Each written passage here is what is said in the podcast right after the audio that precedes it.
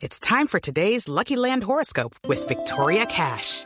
Life's gotten mundane, so shake up the daily routine and be adventurous with a trip to Lucky Land. You know what they say. Your chance to win starts with a spin. So go to LuckyLandSlots.com to play over 100 social casino-style games for free for your chance to redeem some serious prizes. Get lucky today at LuckyLandSlots.com. Available to players in the U.S., excluding Washington and Michigan. No purchase necessary. VGW Group. Void or prohibited by law. 18 plus. Terms and conditions apply. At Lexia, we know literacy changes lives. As the gateway to the future for every student, literacy can boost their confidence and help them realize their full potential. Based on the science of reading, our literacy programs, along with all of those dedicated educators, can change the path of students' lives forever. We believe literacy can and should be for all. That's why at Lexia, we're all for literacy. En Jack in the Box servimos desayuno todo el día, todos los días. Sí, puedes pedir desayuno a cualquier hora, porque los antojos no desaparecen así nomás a las 11 a.m. Así que ordena uno de nuestros 15 desayunos cuando quieras, porque en Jack in the Box es hora del desayuno a toda hora. Hola, la Copa América Femenina 2022 que se juega en Colombia empezó hoy. Así que, ¿por qué no hablamos sobre la falta de apoyo y profesionalización de la Liga de Fútbol Femenino en Colombia? no dejen de escuchar.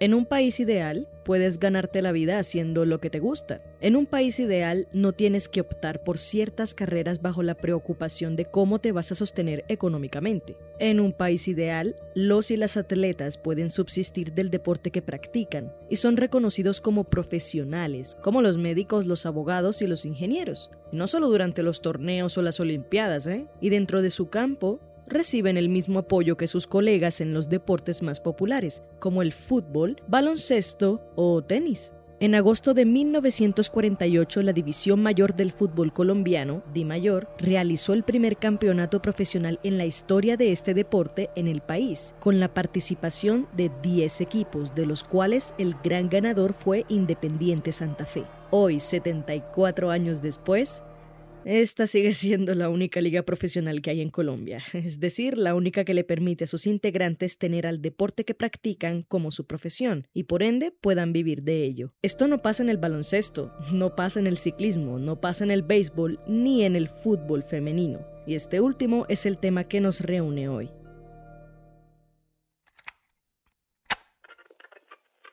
Esto es Impertinente. Mi nombre es Paula Cubillos. Quédense con nosotros. Las primeras conversaciones para formalizar la Liga Profesional Femenina de Fútbol de Colombia se dieron apenas hace seis años, en 2016, y su primera edición fue en febrero de 2017. Congregó a 18 clubes de diferentes regiones del país. Se jugaron 104 partidos y, tal como en 1948, Independiente Santa Fe se coronó campeón. Quizá lo más diciente de esto fue la expectativa que se creó alrededor de la liga femenina. A la final del torneo en el estadio Nemesio Camacho El Campín en Bogotá fueron 33 mil hinchas, batiendo en ese entonces el récord mundial de asistencia para un partido entre clubes. Lastimosamente, lo que empezó con fuerza carecería después de un crecimiento estable y constante en cuanto a la organización de las siguientes ediciones. En el 2018 participaron 23 equipos y hubo 124 juegos, pero en el 2019 participaron 20 y solo se jugaron 74 partidos. En el 2020 se congregó a 13 equipos para un total de 58 juegos, y en el 2021 fueron 11 para 61 partidos. Aunque este año se tenía prevista la organización de dos ligas, solo se jugó una, en la que participaron 17 clubes y en la que resultó ganador el América de Cali. Tan solo un día antes de la inauguración de la Copa América Femenina 2022 que se jugará en Colombia, la DIMAYOR anunció que no habría un segundo campeonato este año, alegando inconvenientes económicos por parte de los clubes y que no se le podía llamar liga profesional si solo contaba con siete equipos confirmados. Sea como sea, todavía no podemos hablar de una estructura sólida y confiable a la hora de organizar torneos, y estos retos han acompañado la historia del fútbol femenino en Colombia. Aprendí a jugar fútbol sola, contra las paredes, en mi patio hasta que ya tuve una edad como para salir a jugar con mis amigos al conjunto, a los parques y fui desarrollando pues eh, un poquito más de nivel por estar en un colegio femenino, eh, obviamente no era bien visto que yo jugara fútbol en el colegio y mucho menos que lo practicara. Había algunas niñas con algún interés, pero bueno, digamos que en general no, no estaba bien visto, lo cual hizo que yo tuviera que dedicarme a otros deportes, la oferta deportiva que tenía el colegio, que era el baloncesto, el softball y el voleibol. Escuchamos a Patricia Vanegas. Hoy es consultora especializada en marketing deportivo, pero su trayectoria se remonta a 1991, hace 31 años, cuando dio sus primeros pasos en el fútbol femenino. Posteriormente me graduó del colegio y logró, por casualidad, ver en un noticiero de televisión, em, ver que había un torneo femenino en Bogotá. Al llegar a ese torneo local en Bogotá tenía mucha expectativa porque es la primera vez que yo me medía con mujeres, siempre había jugado con niños. Y bueno, afortunadamente al parecer tenía un buen nivel porque fui seleccionada para el primer grupo de representación de Bogotá en un nacional. El panorama para una liga femenina en esa época era imposible, imposible de pensar, solamente existía la posibilidad de competir como ligas, como representación local, regional, y no había en Di Mayor ni siquiera un pensamiento sobre fútbol femenino profesional. De hecho, eh, internacionalmente solo se tuvo conocimiento de fútbol femenino en Estados Unidos eh, a mediados o finales de los 90, entonces no, no existía la posibilidad mínima de que en Colombia se diera una liga femenina. En cuanto a los obstáculos que la liga enfrenta hoy, Vanegas dice que todavía no es autosostenible. Es importante que llegue a ser un negocio estable y rentable como el masculino, por supuesto, pero no es tan fácil. No se puede comparar casi 100 años del fútbol masculino con 6 años de fútbol femenino profesional. Este proceso todavía tiene un camino por recorrer y debe estar lleno de constancia, apoyo y el desarrollo de una cultura organizacional. Desde mi punto de vista existen tres razones eh, generales para que la liga profesional no tenga el ritmo en el desarrollo positivo que deba tener y es la primera sería la cultura organizacional. Los clubes todavía están resistentes a hacer un, cambio en su cultura organizacional para darle la bienvenida al femenino como un proyecto serio contundente y a futuro. Eh, también que pueda ser un proyecto estable. Entonces eso eso generaría que haya una estabilidad para todos los actores y sobre todo para las jugadoras que son el talento que es el eje central de un proyecto de liga profesional. Eh, también hay un, hay un tema de inmediatez. Los clubes eh, quieren que los resultados se den inmediatamente. Hablo de los resultados económicos. O sea, ni siquiera hemos llegado al punto de equilibrio y, los clubes están viendo cómo, cómo logran o cómo quieren sacarle eh, provecho económico a, a, la liga profesional. Entonces, digamos que hay, hay un afán que no permite que haya una, una estabilidad o un proceso de desarrollo como debe darse. Y por último, tenemos un, tema importantísimo y es que el mercado de transferencias que tiene el, el fútbol masculino obviamente no se compara con el femenino. El femenino está pues, casi 100 años de retraso para este proceso. Entonces, em, pensar en que un club eh, pueda darle la seriedad al femenino mientras ve cómo el fútbol masculino le representa eh, unos ingresos importantes en cuanto al tema del valor de las transferencias de los jugadores, pues eh, es importante tenerlo en cuenta. La visión cambia en el momento en que el femenino tenga em, un poquito más de movilidad en cuanto al tema de transferencias. La lucha de Patricia Vanegas y las compañeras con quienes dio pasos gigantes en la historia del fútbol femenino en Colombia continúa en la voluntad de las jugadoras de hoy, quienes le siguen apostando a su sueño a pesar de las dificultades. Bueno, yo creo que este camino de, ser futbolista profesional no ha sido nada fácil. Eh, desde muy pequeña me he venido preparando, me he venido entrenando de manera óptima para cumplir ese sueño. Escuchamos a Diana Chávez. Tiene 26 años y es jugadora profesional desde el 2017, cuando debutó en el Cúcuta Deportivo. En el 2018 jugó en Atlético Nacional y desde 2019 hace parte de la Equidad Seguros. al pie de la visibilización, pienso que el, apoyo por parte de patrocinadores es, es importante. Poco a poco se han ido sumando empresas que le apuestan al fútbol femenino por lo que han podido ver. Entonces pienso que si, si otras empresas grandes, eh, si otras marcas grandes tuvieran el 100% de la visibilidad del fútbol femenino, serían muchas más las que las que le apostaran, tuviéramos un poco más de, de bases económicas, que es como uno de los factores importantes para que los clubes y las mismas eh, entes que organizan el fútbol eh, femenino acá en Colombia, pues den como esas bases firmes para, un buen desarrollo de una liga. Y no, solo una liga de un, semestre, sino que sea a la par con la del masculino. Creo que la falta de procesos también es, importante. Aún así hay equipos que, realmente le apuestan al fútbol femenino y son los que han, sobresalido por sobre los otros que, digamos no tienen esta conciencia de, proceso. Entonces pienso que eso es, eso es importante, en el momento en el que se lleve un proceso eh, largo, no solo de competencia, sino eh, que mantengan un ritmo de juego, una unión grupal, eso, eso da para resultados agigantados. Entonces pienso que ahí están los factores que pronto influyen para eh, el no desarrollo adecuado de la liga femenina acá en Colombia. Yo quiero que en algún futuro haya una liga de mujeres o yo llegar a un parque o a un colegio y que la niña me diga, soy feliz jugando fútbol, mi familia me apoya y mi colegio me apoya. Yoreli Rincón, futbolista profesional colombiana, a la fecha de hoy volante de la Sampdoria de la Serie A de Italia, pronunciaba estas palabras en 2015 en un reportaje del programa Los Informantes de Caracol Televisión sobre el fútbol femenino en Colombia. ¿Algún día Yoreli o Lacey van a ser un Falcao o un James? La verdad no, no creo.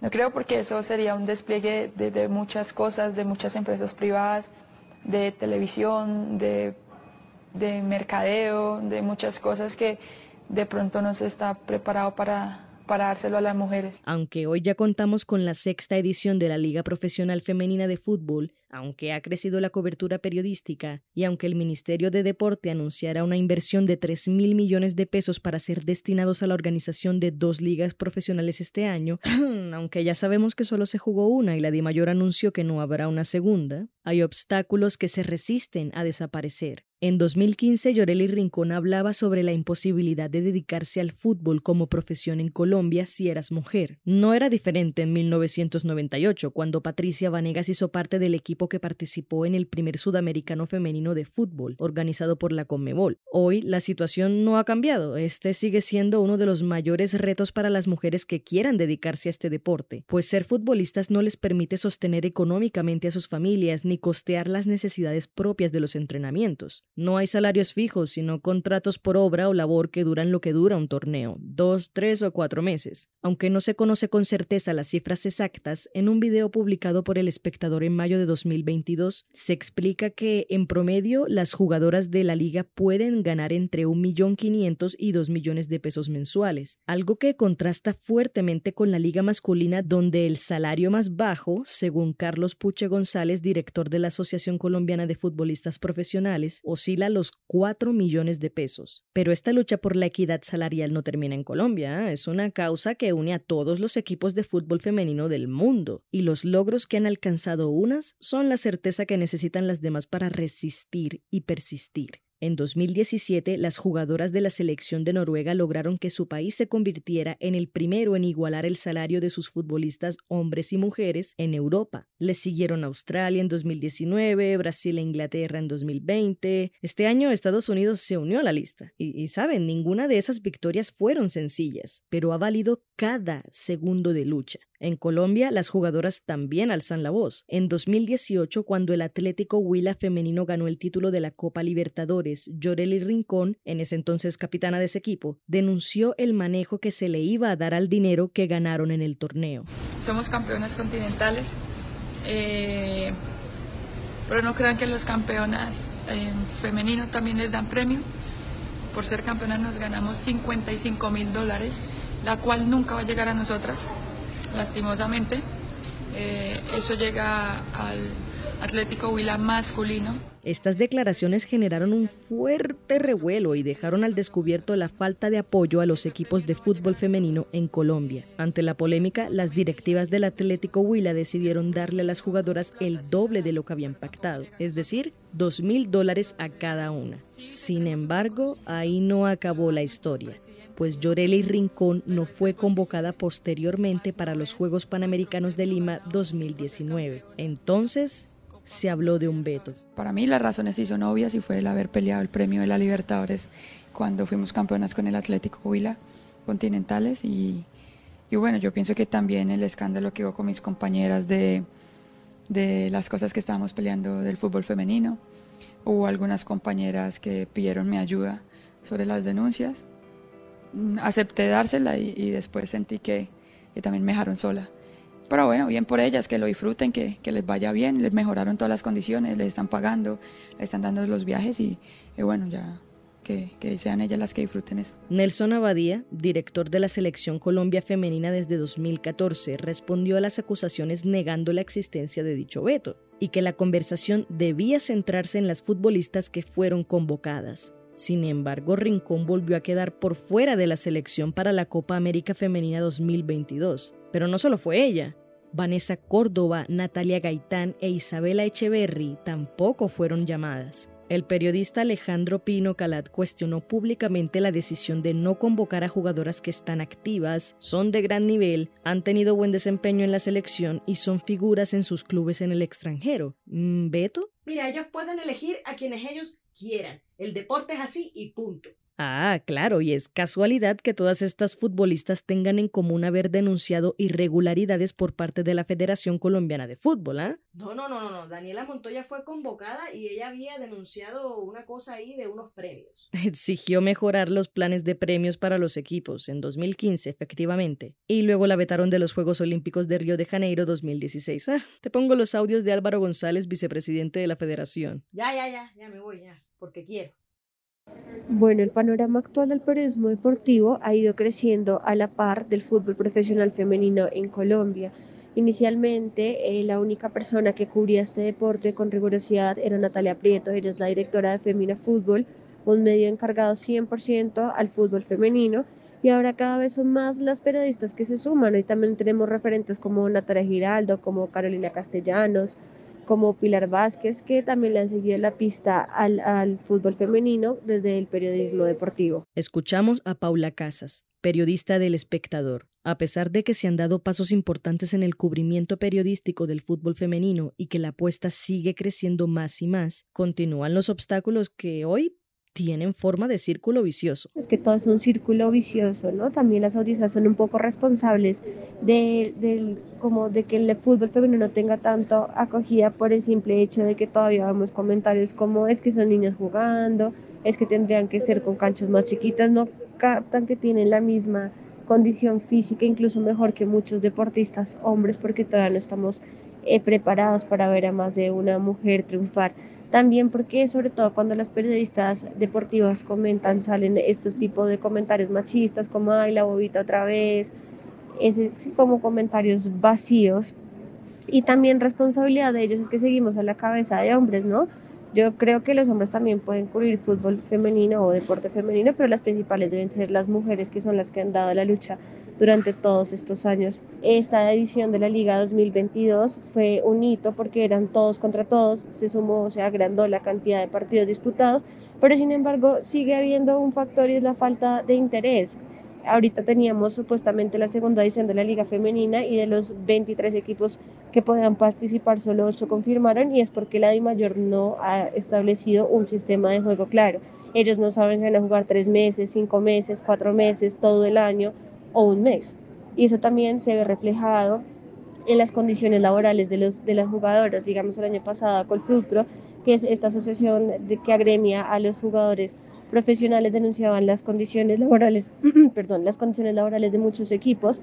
El caso, por ejemplo, de Atlético Bucaramanga, que ni siquiera les daba para el agua para las jugadoras que iban a competir o les cobraban aquellas que venían de otras ciudades y tenían que tener su casa en estas ciudades. Entonces, pues es muy difícil así porque solamente les pagan el semestre de competencia y si nunca vamos a saber cuánto durar esa competencia, pues tampoco vamos a saber cuánto les podemos pagar. El camino no ha sido nada fácil, se han alcanzado logros significativos, pero hay muros que todavía no se han podido saltar. Todavía hay mucho que exigir, hay irregularidades que denunciar, hay cosas que señalar, hay inconformidades que manifestar, hay quejas, hay muchas quejas que son válidas ponerlas sobre la mesa. Aún así, en medio de esas dificultades, las futbolistas continúan apostando al crecimiento de la liga, a la formalización de su división, para que las tomen en serio y no invaliden su deseo de representar a Colombia en el deporte, para que las traten como profesionales y no como ítems de una lista pensada para limpiar la imagen de un club, de una selección o de una federación. Este fue el episodio 34 de Impertinente, el podcast de opinión de El Espectador. Si quieres escuchar más, entra a www.elespectador.com o a tu plataforma de streaming favorita. Agradecemos a Patricia Vanegas, Diana Chávez y a Paula Casas por su participación. La producción y edición estuvieron a cargo de Paula Cubillos. Gearheads know that some projects need so many parts, it feels like you need a whole storage unit just to store them. That's what eBay Motors' 122 million parts are for. Think of it as your virtual parts garage. They've always got the right fitment at the right prices. Use the eBay Motors app or visit ebaymotors.com. Let's ride. Whatever you're doing this summer, you'll need to get dressed. Whether it's a staycation, a vacation, or anything in between, Nation LTD has you covered. We design clothes to make women look and feel good day in and day out. You want chic tops to pair with your vintage denim? Perfect. We're all about elevated details and modern classics. Need effortless dresses to wear to the beach? We've got them in eco friendly fabrics. Discover our beautiful, comfortable, and perfectly undone collection at nationltd.com. Oh, and prepare for compliments.